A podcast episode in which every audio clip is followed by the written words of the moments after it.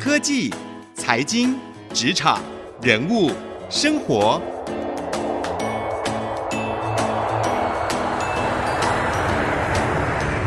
创意领航家。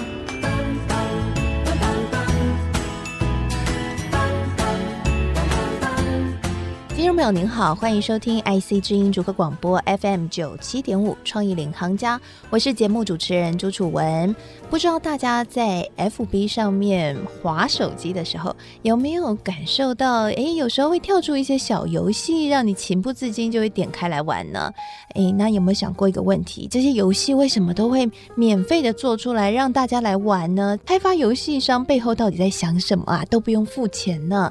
其实啊，这个游戏背后可是大有玄机，因为呢，它是行销策略的其中一环哦。那今天呢，我们节目当中就为各位邀请到了一个台湾游戏化行销算是非常代表性的人物哦。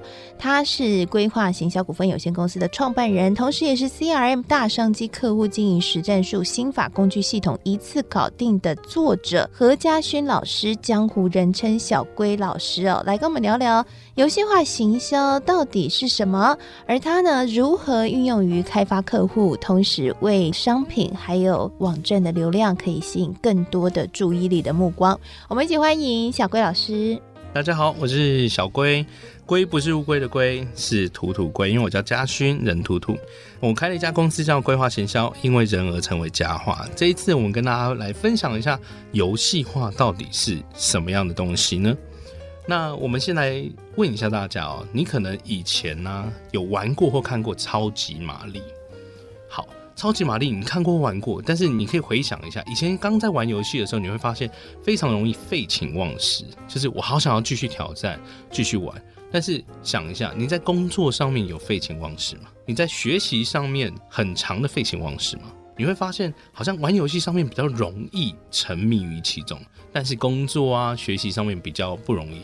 我也就是因为这样子，想要去了解到底为什么游戏有什么魅力，我们后来就开始去解析哦，游戏为什么会吸引你去玩，它里面做对了什么事情，我就想要尝试把它用在什么学习上啊。行销上啊，教学上，或者是管理上，我们尝试把它用在里面，让如果可以让大家怎么样购物的时候沉迷于其中，买越多哇，太棒了！如果今天在学习上面沉迷于其中，学更多、更认真学，那不是很棒吗？所以跟大家聊一下，什么是游戏化？我们在玩游戏的时候，通常是玩游戏。可是，如果我把它用在非游戏之中，举例来说，像学习上面，正确来说就可以叫做游戏化。简单来说，就是把游戏用在非游戏之中。譬如说呢，呃，不知道大家有没有玩过一款 APP 手机的 APP 游戏，它叫记账城市。记账呢，就是你要去算钱的那个记账城市，就是写城市的游戏城市的那个城市。好，大家可以去搜寻玩一下。稍微解释一下，这一款就是游戏化，我认为非常有趣的案例哦。一般来说，我们记账大概记个一两个月吧，我们就会觉得啊，好累哦，有一天就可能会忘记记账。那记账程式是这样的哦，我今天记食物，记下去之后，它会给你一栋房子。你人生有改变吗？其实没有，但是你会有愉悦感，你会发现你好像记下去之后多得到了什么样的东西。所以游戏也是一样啊，游戏就是你好像多得到什么东西，你好像又完成了一件事情，你心中有愉悦感，这愉悦感会推动你前进。所以其实有点像是你现在做一件事情，它给你更多的奖励，或者是如果今天你在公司里面，上司就是每做一件事情，上司就来鼓励你，哇，你心里面一定是相对开心，但是很难啊。所以就是透过游戏的方式，譬如说，我们今天做好这件事情，像游戏里面做好这件事情，领取任务、解决任务，得到经验值、得到钱，哎，你心里面会有愉悦感。所以其实做工作，我觉得也是类似的事情，就是我完成一件事情，有没有地方可以让我得到愉悦感？像我们公司，我们就是今天做完这个东西了，然后我这边后面会给一些评语。像我们之前有用在工作上有一个很有趣的东西，就是我们公司会有些工作代做，每个工作的点数不一样。然后呢，你去完成了之后，那个点数最后会变薪水，因为你每个月最少要完成五十点，就是你的本薪。那你再多完成呢，诶，它就可以变加薪。这个事情会很有趣哦。譬如说有些工作，他如果一直没人做，他点数会增加，因为是我控制的。OK，老板说的，我就说，哎、欸，怎么都没人做？可能是因为太难了，那我点数就会增加。重赏之下 必有勇夫。这个方式没有持续很久，试做两个月。我试做完之后要做一些评比，就问大家，他们就说，哦，真的感觉现在做事情都感觉有钱，当当当当进来那个声音，他就会更认真。所以我觉得这种东西你就可以用在生活上，呃，或者是管理小孩，管理小孩也是一个蛮好的，好的，很有趣的方式。嗯，所以其实游戏化它可以激励我们一般人哦，有更多的一些驱动力去做某些特定的事情。所以其实游戏化行销也成为你自己。公司主打的，还有你在书里面特别讲到，你认为这是一个很好用于去维系客户关系的一个策略。可是到底怎么应用呢？这个创意应该怎么发挥？我们到底应该怎么样去应用游戏化？其实我觉得我们的生活中已经都有了，只是我们不知道啊，原来那就是游戏化。我举一个我自己的例子哈，因为我很担心大家会误认为游戏化就是玩游戏，其实不是哦。我举我的例子。好，今天我要减肥，减肥大概要做两件事情：少吃多动。那我大概也蛮清楚的知道，我少吃有点难。OK，是，那我们就好，那我要多动啊，因为我有去健身房，我们去健身房跑步哦，大概跑十五分钟，你就会发现。哎呀，今天功德圆满，是 就又下五分钟可能就会想要功德圆满了。所以不管是五分钟、十五分钟，你会发现做这件事情，大概你的动力只有五分钟。我后来想，不对，这是我该做的事情，我就在开始思考我们人生中有对哪些东西有追寻。后来发现我喜欢追剧，像那个时候二零一六年，然后有一部剧叫《太阳的后裔》啊，我也有追。就你会发现，看完一集，我好想看下一集哦。这种东西，游戏化其实就是把你想要跟不想要的东西结合。好，我现在要运动了嘛，我怎么做呢？所以我那时候就规定自己，只有在跑步机上的时候才能看《太阳的后裔》。我也用过这个方法。对，《太阳后裔》十六集，一集大概一个小时，我一个礼拜就跑完了。我们原本只能跑步十五分钟，然后现在怎么样？一天可以跑到两级到三集，哎，两个小时到三个小时，诶，我认为啊，这就是一种游戏改变行为一个很经典的案例。然后我那时候也是两个月，我大概瘦了十九点五公斤。哇，听众朋友赶快学起来！如果你想要瘦身的话，这是一个好方法，我自己也用过，真的蛮有效的。所以其实游戏化它的概念其实叫做把一个想要跟不想的东西互相结合。对。所以，如果讲到游戏化最经典的案例，还有一个是宝可梦。宝可梦出来之后，很多人会在家里附近的公园在玩。你会发现，以前他们都没有在玩游戏，改变人的行为，然后他多去走路。可是为什么他要走路？因为游戏里面有一个机制，就是说你要孵蛋，你必须要走十公里的路，这个蛋才孵得出来。那你就啊，好吧，那我去走好了。所以，因你要看啊，游戏里面的机制居然可以改变人现实生活中的行为。所以这就是我们在做的事情，就是我们要去设计一个机制，让人家去做到这件事情。举例来说，如果我要应用在客户关系管理，其实要谈一件事情哦，我们真的有在跟客户经营关系吗？是，我觉得跟客户经营是这样子。第一件事情要让他认识你，是这个 OK。那现在我说真的，因为行销真的好厉害，好多那种就是很多方式让你认识。但是认识完之后，你接下来要如何跟客户有一个长期的关系维系？所以像游戏，你会发现啊，我、哦、哦、这个游戏好好玩，然后玩下去之后真的很好玩，我就可以玩比较长期。可是如果今天只是用广告，有点像是让你知道说，哦，这游戏好好玩，进来玩就发现没那么好玩，你还是会走的。所以这要谈，我们有办法用广告吸引别人进来，可是进来之后，他一定是用你的产品跟服务，觉得哇，这个好不好？所以游戏化其实是试着要去当进来之后，如何让你的游戏更好玩，或者是我常举例哦，像我们之前一个客户在做的直播，我们现在在 FB 上很红嘛，可是如果我要去长期维系对方要来看直播怎么办？对，所以我们后来就设计一个东西哦，就是呃看直播拿点数，点数换产品。因为那个时候他是卖瘦身产品啊，我们那时候也没有卖产品，我们就是每天中午我们会邀请健身教练跟营养师教你怎么吃怎么动。是。然后我必须说，一般人根本就不会理你。那我那时候就想，好，那我们就是真的做了一个活动，下了一些本，就是哎，每天来看你就可以得到点数。可是怎么给他点数？要打卡要干嘛？对对对，要参加这个活动要先跟我们登记，等于每个人身上有编号，就会看到那个直播很有趣，他就写说 A 零一报道。当然，前期第一次玩的时候，我们是用真人去记。那因为接下来就可以去设计机制去记。但是因为第一次没有那么多钱，我说真的，我们没有那么多钱去开发一个城市，就为了这个活动。那一次也蛮有趣的，我们大概有八十几个人在持续去看你的直播。其实我们就在维系关系啊。我每天的中午，你吃饭的时候就是配着我们的 这个直播，而且真的有帮助你。然后你直播的时候，我们就会说：“哎、欸，你今天要做任务哦，你要记得传给我们拍照你吃的东西哦。要有拍的话就有点数，这个点数比如说我给你四十点，那最后这个点数是可以换我们的产品的。所以等于说，我举例来说，你你已经做一个月了，有三千多点，你一定会怎么样？用力把它花完，因为那是你付出的。”那其实游戏化里面还有谈一件事情哦，不是说免费得到的是好的，而是你真的用心付出的才是好的。是，所以这是游戏化有一个概念，就是互相，我们之间是互相，你要付出，我也会付出，然后长期去经营这个关系才会是对的，而不是说只有商家在付出，消费者一直要获取。是好，那我们很谢谢小龟老师的分享哦，让我们更了解游戏化如何能够跟行销来进行结合。那休息一下，广告回来，我们再跟小龟老师请教一下，那如何善用 FB 和 Google 来进行游戏化行销呢？游戏化行销线上线下的维系又该怎么进行？待会来聊。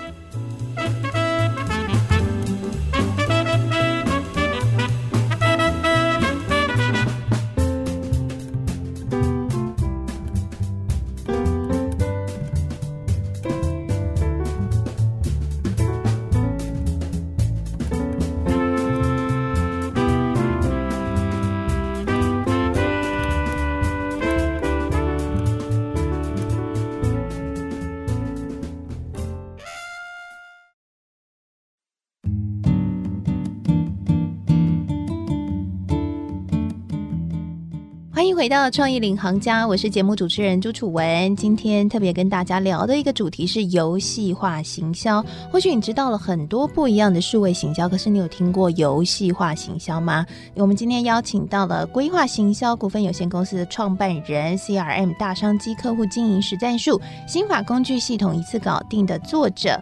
何家勋老师，江湖人称小龟老师，来跟我们聊聊。他现在是台湾游戏化行销的代表性人物。那他如何来看游戏化行销呢？小龟老师刚刚跟我们花了很大的篇幅来讲了一下游戏化的意涵哦。确实，游戏化真的是可以。让我们这个一般人不能做到的，都因为玩游戏的这个驱动力而变得可以做到了。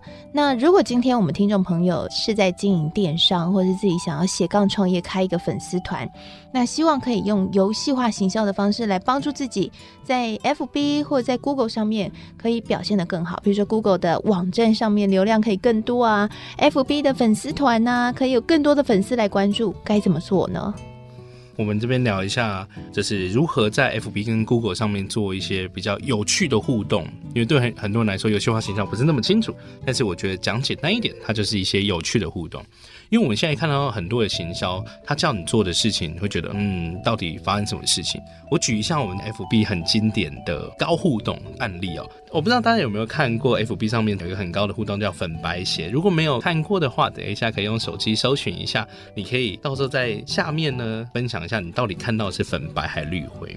为什么会有高互动？那什么样的内容比较会有高互动？我跟大家分享一下，政治文互动数最高，是，是为什么？因为有立场，所以我才想要去留言。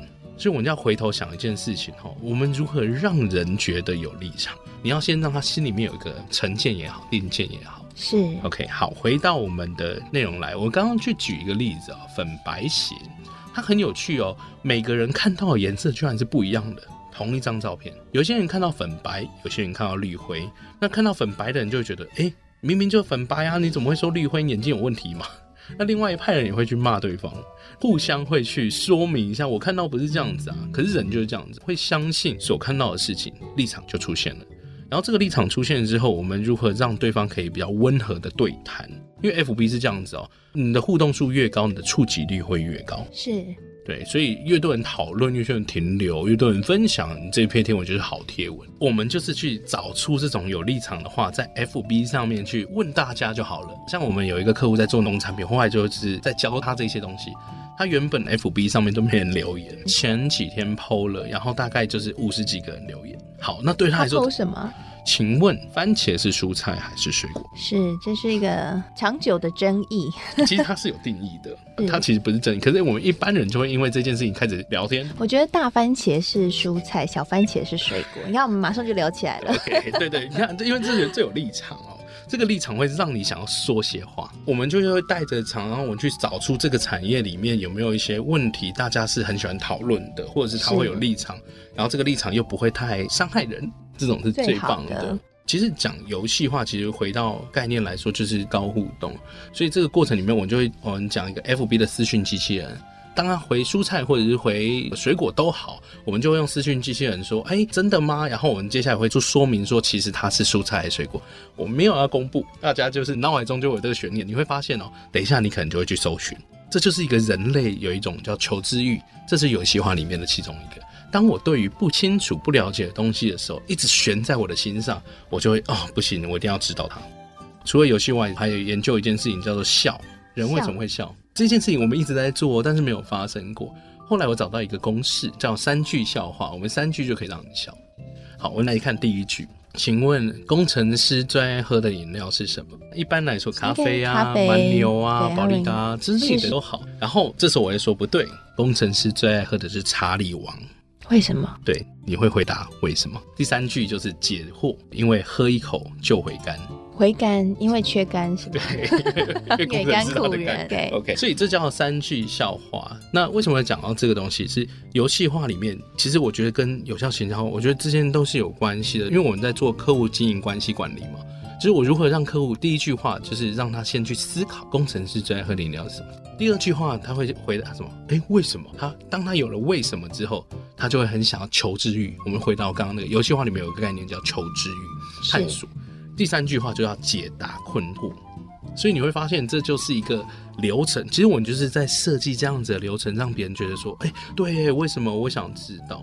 然后就像在网络上有些人会做撩妹语录，你就会发现你很想要去看他有什么新梗。那或者是有一些在我们在网红界有一些人他会夜配产品，他夜配到怎么样？他每次用不一样的方式，我好想要看他下一次会怎么夜配这个产品。